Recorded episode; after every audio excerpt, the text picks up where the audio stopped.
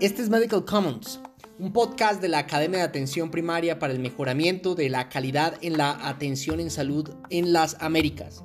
A continuación intentaremos dar una revisión sistemática por los temas mayormente preguntados en los exámenes de residencias médicas en Colombia y que frecuentemente son motivo de consulta en atención primaria. Todas las decisiones y recomendaciones aquí expresadas deben de ser comparadas con la información académica oficial, jamás deben de ser tomados como un absoluto. Los actos médicos derivados de estos audios son responsabilidad de aquellos que los ejercen. Usted puede ir a nuestro sitio web y dejar una donación para que, juntos, continuemos con esta actividad. Medical Commons, acompáñenos.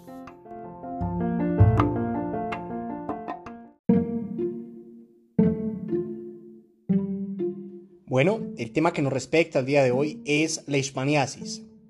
Esta es una adaptación al español tomado de fuentes bibliográficas confiables. El autor que tomaremos como referencia es Luke Maxfield. Las referencias correspondientes a nuestro podcast y adaptación están consignadas en los apartados escritos. Quédense con nosotros. Leishmaniasis. La leishmaniasis es una enfermedad causada por el protozoo Leishmania y se transmite más comúnmente por flebótomos infectados. Históricamente se ha extendido en climas tropicales en varios continentes, incluidos Europa, África, Asia y América.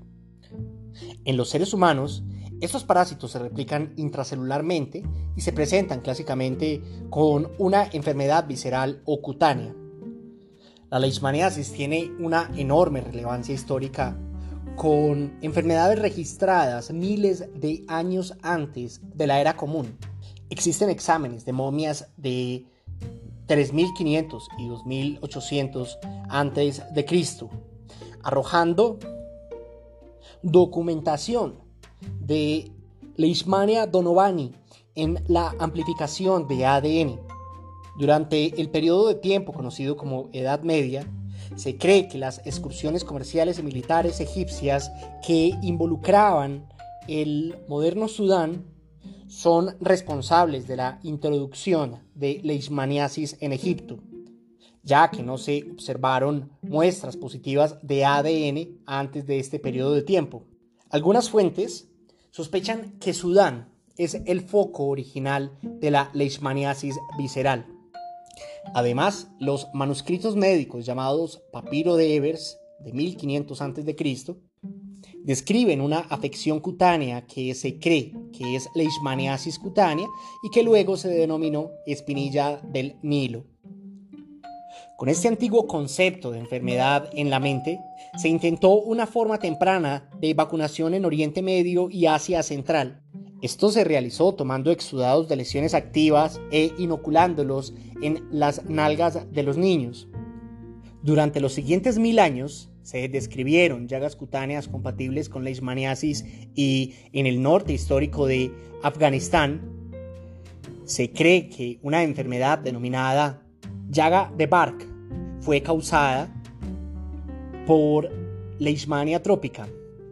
En Asia y Medio Oriente la enfermedad continuó siendo documentada y las condiciones denominadas hervor de Alepo, hervor de Jericó y hervor de Bagdad, muchos de estos nombres siguen siendo relevantes en los tiempos modernos.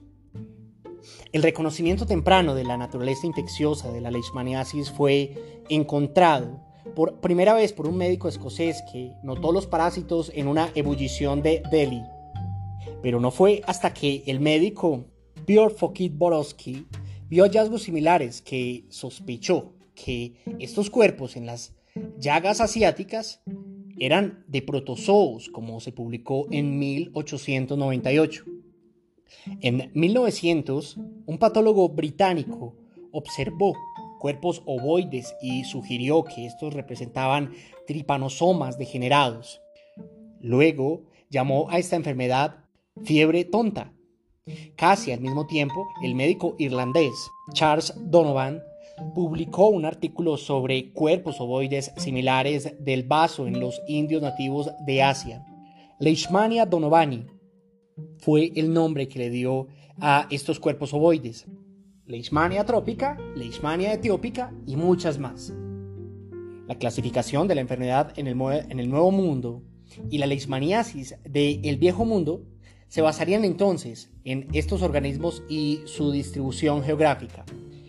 La leishmaniasis es una enfermedad causada por un protozoo de la familia Trypanosomatidae del género Leishmania.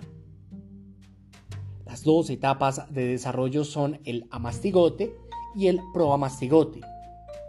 Los amastigotes infectan las vacuolas liposomales de las células fagocíticas. El proamastigote es una forma extracelular que se adhiere a las microvellosidades del insecto. El insecto vector, el flebótomo, tiene múltiples especies pero distintos subconjuntos. Los que transmiten con mayor frecuencia la enfermedad del viejo mundo son Flebótomos y Sergentomaya. La especie de flebótomo, conocida por propagar la enfermedad del nuevo mundo, es Lutzomia. Los flebótomos adultos son pequeños, alrededor de un tercio del tamaño de un mosquito pequeño, menor a 3.5 milímetros de largo. Son susceptibles a la deshidratación y, por lo tanto, prosperan en climas húmedos. De ahí la distribución de las enfermedades. Estas moscas son nocturnas y durante el día se encuentran en madrigueras y debajo de las rocas o refugios. Tienen una característica de forma de V sobre la espalda cuando están en reposo y una clara joroba torácica que empuja la cabeza hacia abajo. Mientras que los machos y las hembras obtienen carbohidratos de los jugos de las plantas, las hembras necesitan una ingestión de sangre. Es durante esta comida que la mosca vector transmite los protozoos al huésped humano.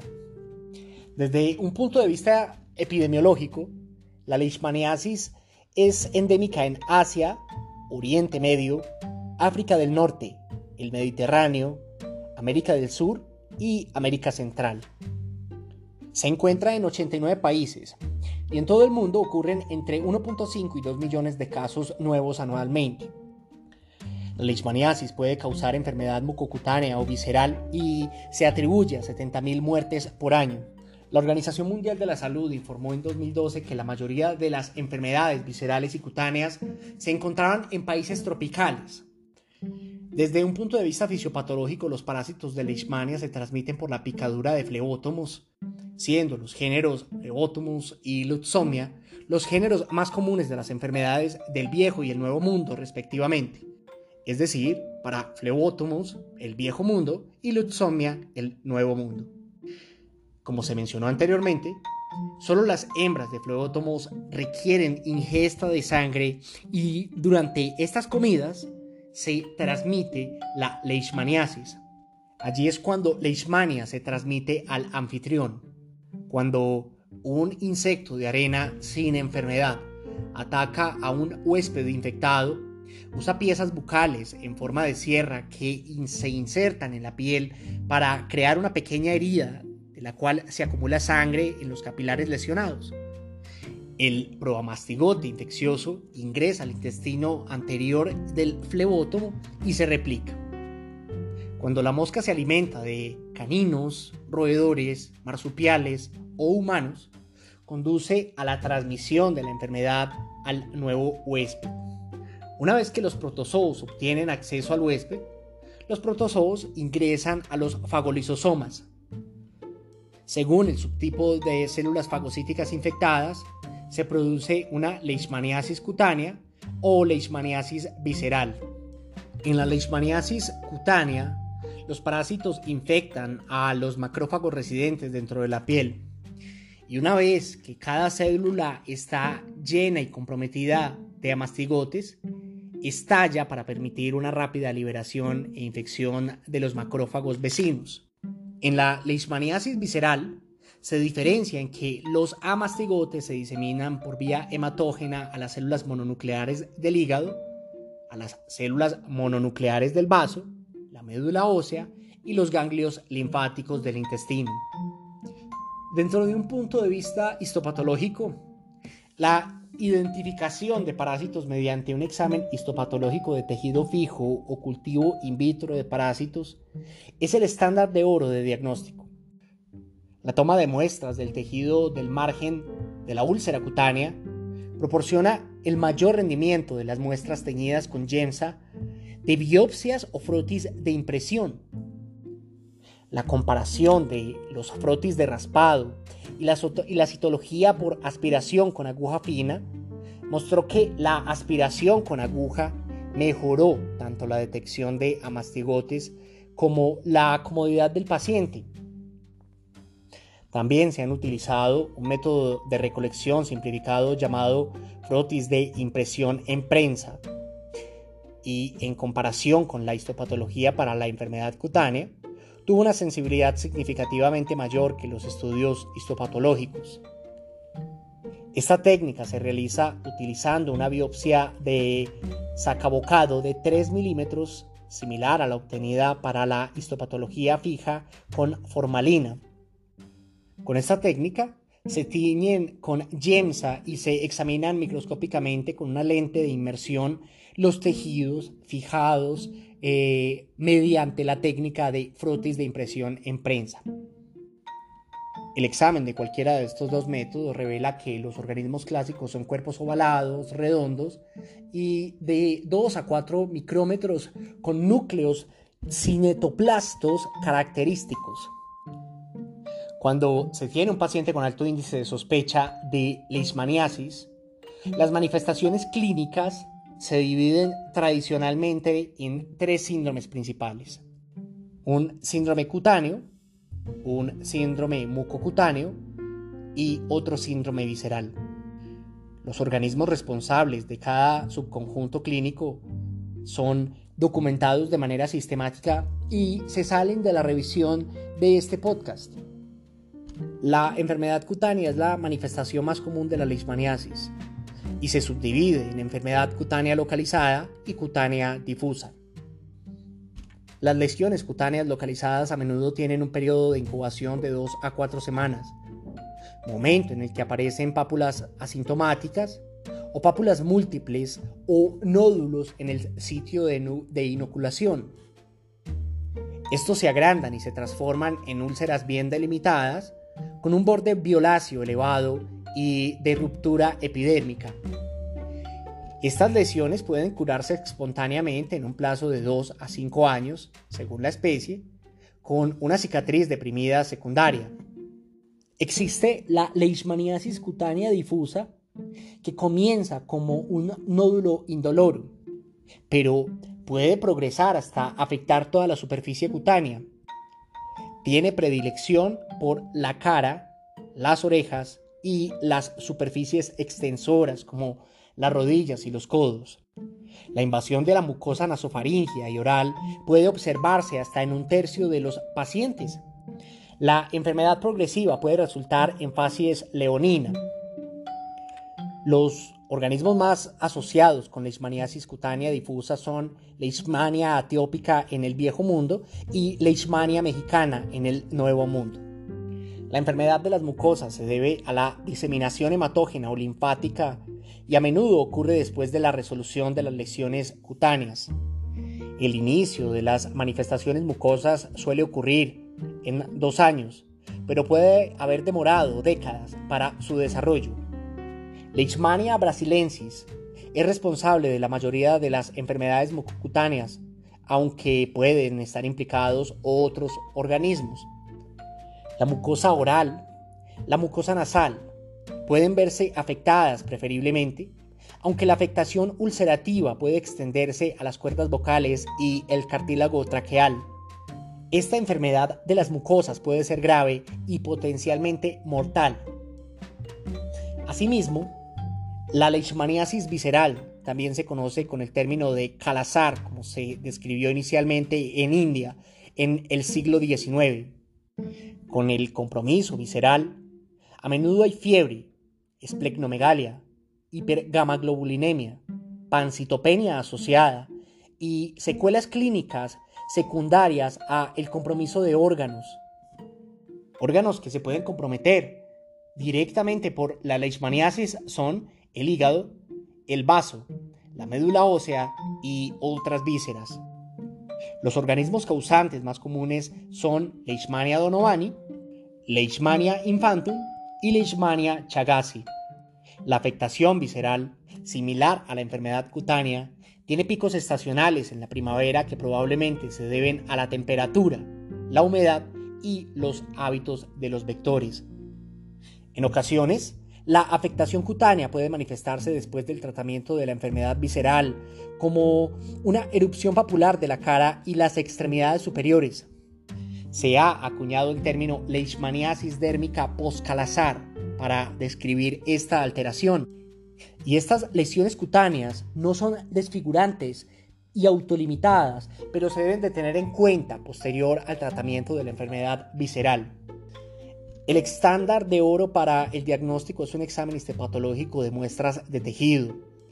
En particular, la sensibilidad del tejido examinado es baja y la sensibilidad se puede aumentar utilizando el método de frotis de impresión a presión. Por otro lado, las tecnologías de microcultivo han aumentado la sensibilidad hasta un 98.4% y son 100% específicas. El Western Blot o aglutinación directa se usan raramente debido a una respuesta humoral deficiente por leishmaniasis y por lo tanto tienen una sensibilidad baja. Las pruebas cutáneas intradérmicas se han utilizado con buena sensibilidad y especificidad.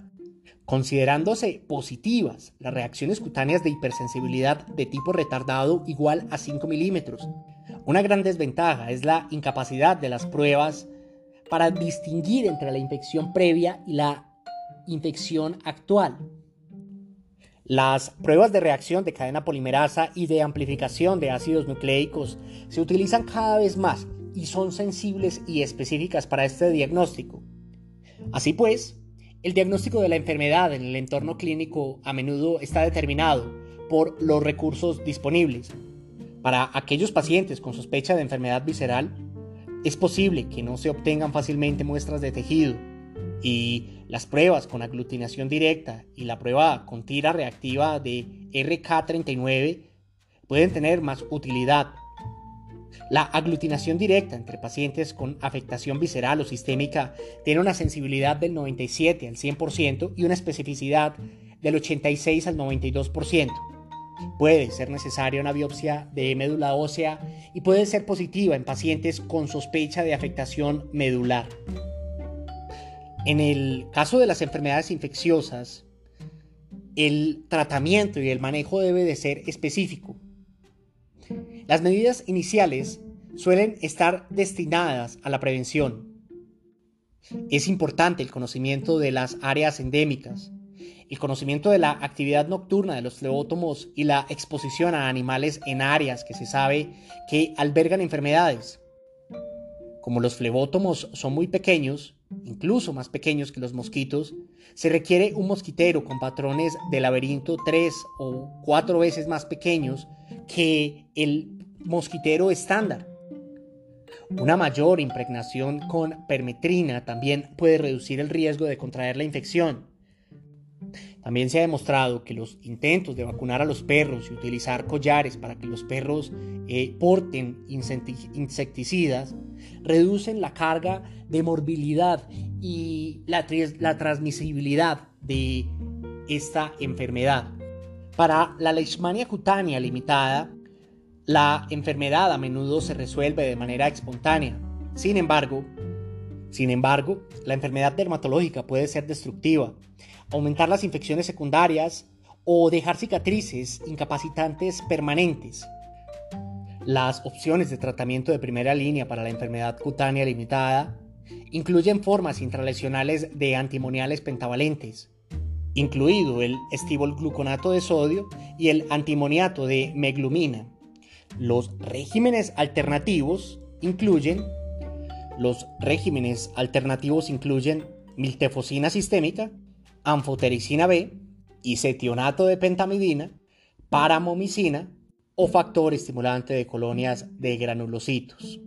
Muchos de estos agentes sistémicos están limitados por efectos adversos graves.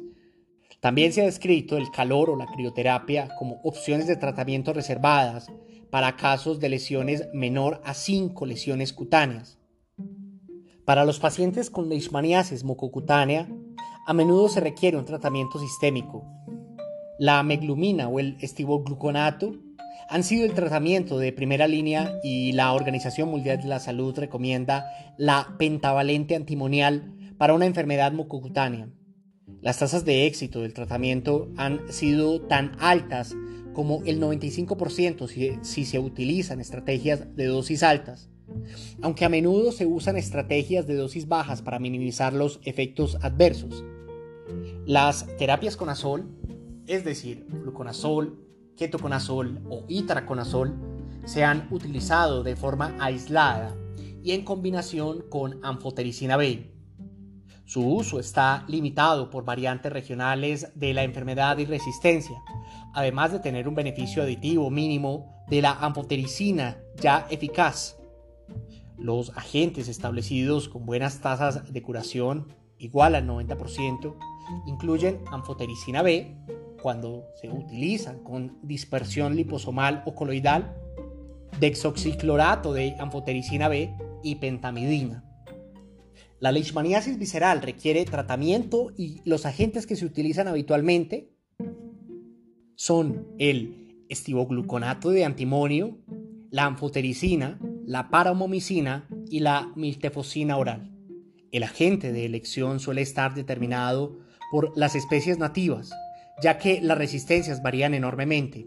En resumen, el estivogluconato de sodio se usa en África Oriental, pero tiene altas tasas de falla en India. La anfotericina B liposomal está disponible principalmente en países ricos en recursos y en la India se utilizan formulaciones de anfotericina B continuamente para el tratamiento de esta enfermedad. La paramomicina tiene buenas tasas de curación en la India, pero es ineficaz en países de África se usa como terapia combinada en África con estivogluconato de sodio, pero esto es en casos anecdóticos. La pentamidina se usa en América del Sur para el tratamiento primario y como prevención secundaria de enfermedades en pacientes con virus de la inmunodeficiencia humana en Europa. Cuando tenemos un paciente con alto índice de sospecha de leishmaniasis, el diagnóstico diferencial debe de incluir miasis furuncular infecciones estafilocóxicas, lepra lepromatosa, lepra tuberculoide y etapa primaria de lesiones ulcerativas o nodulares en las extremidades inferiores. Cuando hablamos del pronóstico de estas lesiones, la enfermedad cutánea limitada a menudo se elimina espontáneamente según el sistema inmunológico innato del huésped. La mortalidad observada entre los pacientes con enfermedad visceral varía cuando se examinan las poblaciones hospitalarias en contraposición a los registros de mortalidad comunitarios. En general, la Organización Mundial de la Salud estableció tentativamente una letalidad del 10%. Si se trata, con frecuencia se logra una cura y las tasas se analizan anteriormente en las respectivas secciones.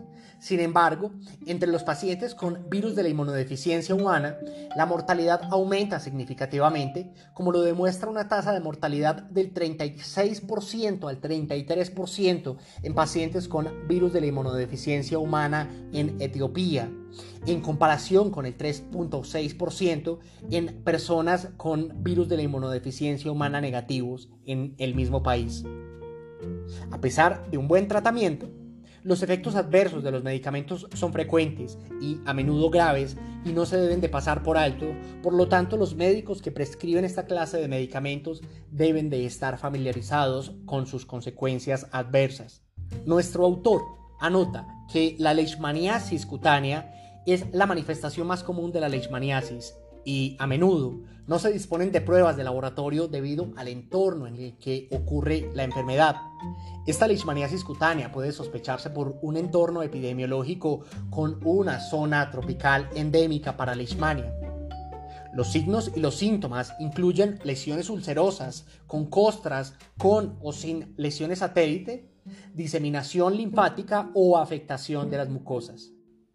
Asimismo, la afección visceral suele manifestarse como fiebre, palidez, debilidad y anorexia. Los hallazgos objetivos incluyen esplenomegalia, hepatomegalia, anemia, trombocitopenia y, con menos frecuencia, leucopenia. Y finalmente anotamos, la leishmaniasis es una enfermedad global y necesita esfuerzos para brindar educación, herramientas de diagnóstico y tratamiento en áreas endémicas. La coordinación a través de la Organización Mundial de la Salud y la literatura de países de todo el mundo ha proporcionado información sobre el tratamiento, farmacoresistencia y la transmisión. Es necesario resaltar la eficacia de la anfotericina B en el tratamiento de la leishmaniasis visceral, la cual está bien establecida. La miltefosina es el único fármaco oral aprobado para la leishmaniasis visceral y se ha demostrado una eficacia similar en comparación con la anfotericina en poblaciones en India asiática. Otro agente frecuentemente empleado con buenos resultados es el estivogluconato de sodio compuesto de antimonial pentavalente. Anotaremos que en los pacientes con virus de la inmunodeficiencia humana, el tratamiento antirretroviral disminuye significativamente las recaídas entre los pacientes que tienen leishmaniasis visceral. Este es Medical Commons. Esperamos que nuestros audios le ayuden a ejercer una práctica clínica, académica y humana. Hasta la próxima. Todos nuestros productos, adaptaciones y material están realizados con y por la licencia Creative Commons 4.0.